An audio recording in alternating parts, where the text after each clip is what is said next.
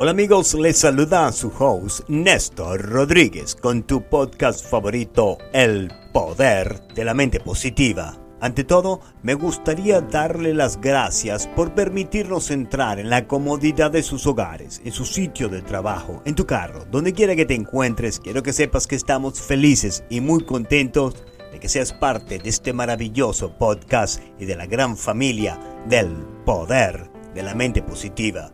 Y no se olvide de escuchar este podcast cuando usted más lo desee en Google Podcast, Spotify y también nos puede escuchar ahora en iHeartRadio.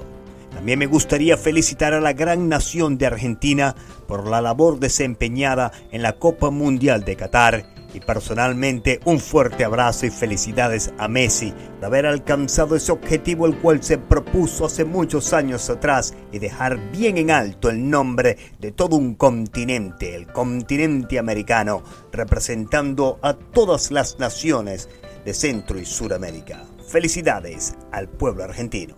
Así que entremos en materia que es pertinente al podcast El Poder de la Mente Positiva. ¿Quién en oportunidades no se ha preguntado por qué es tan difícil salir hacia adelante? ¿Por qué es tan difícil salir de la pobreza? Nos preguntamos por qué es tan difícil alcanzar nuestras metas. Nosotros trabajamos duros, somos persistentes y dedicados a nuestra labor diaria, pero parece que estuviéramos girando en círculos y peor aún, en oportunidades vemos algunas personas saliendo hacia adelante y nosotros aún buscando nuestro propio horizonte. Primero que todo, quiero que sepas que para alcanzar el éxito tienes que estar preparado para las calamidades y dificultades que siempre van a llegar. Quizás usted está pasando por este proceso dificultuoso en el cual todos hemos pasado para alcanzar nuestras metas. Un famoso jugador de béisbol, Baby Ruth, dijo, todo el mundo solo piensa en las veces que uno batea un jonrón, un cuadrangular, pero no en las veces que uno falla. De igual manera es la vida. En algunas oportunidades se gana y en otras oportunidades se pierde.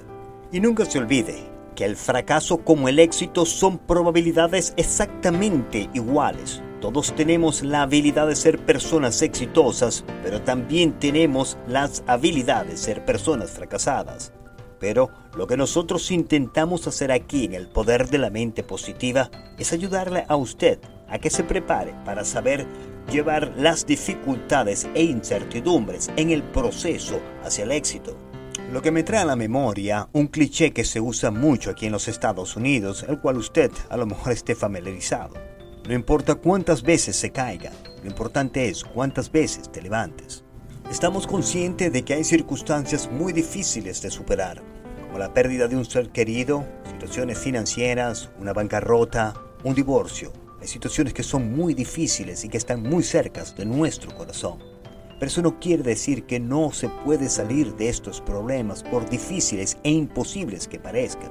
Sabemos que hay muchas personas que sufren de adicciones, depresión, ansiedad y son situaciones delicadas y hay que tomar medidas necesarias. Sugerencia es que busque ayuda profesional.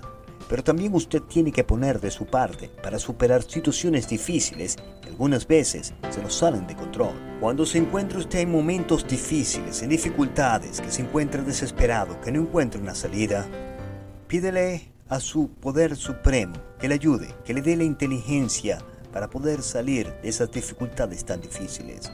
Pida con fe, pida con oración y recuerde que todo es posible siempre y cuando usted tenga una actitud mental positiva. Y de esta manera empezamos el podcast del día de hoy. Dice así, hay semillas de autodestrucción en todos nosotros que crearán tristeza y decepción y frustraciones si las dejamos crecer. Hoy empezamos un nuevo libro, el de Dorothy Brandon, con el nombre Cómo reconocer los síntomas del fracaso. Todos sabemos que cualquier persona con una inteligencia averaje que haya pasado por circunstancias difíciles ha podido o podrá sobreponerse de la pobreza, del estrés y la humillación, y que algunas personas lo considerarían peor que la muerte. Pero la simple idea de salir hacia adelante y continuar sobreviviendo y luchando con tenacidad y valentía son las razones suficientes para que estas personas salgan de circunstancias tan imposibles de superar y continuar avanzando siempre adelante con la cara muy en alto para salir victorioso de este problema. Este proceso orgullosamente lo llamamos crecimiento personal. Por ejemplo, un individuo emerge de niño hacia la adolescencia y de la adolescencia hacia la madurez. Y cada una de estas etapas encontramos actividades e intereses viejos que son reemplazados por actividades e intereses nuevos. Ese proceso natural, el cual nos prepara nuestro organismo para un nuevo papel en el mundo. Eso es una reconciliación de nosotros mismos hacia las nuevas demandas que se presentarán en el futuro donde eventualmente disfrutaremos de placeres y calamidades de las que hemos abandonado y reemplazados con nuevos hábitos. Incluso la muerte es parte de este proceso metamórfico que todos debemos pasar. Tengo que ser consciente que el tema de la muerte es muy delicado para algunas personas, pero es una experiencia muy similar al nacimiento. Una es la entrada y la otra es la salida. Y además nos prepara hacia la madurez, es un proceso natural por el cual todos tenemos que pasar.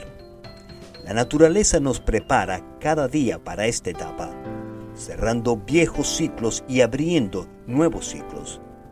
Viendo desde un punto de vista, tenemos que observar que no se ve tan difícil de pensar que nosotros siempre estamos cambiando y reconciliando y eventualmente renunciar a todo a lo que apreciamos como criaturas vivientes más tarde retirarnos de la lucha y al abandono del esfuerzo de la realización del deseo y de las ambiciones.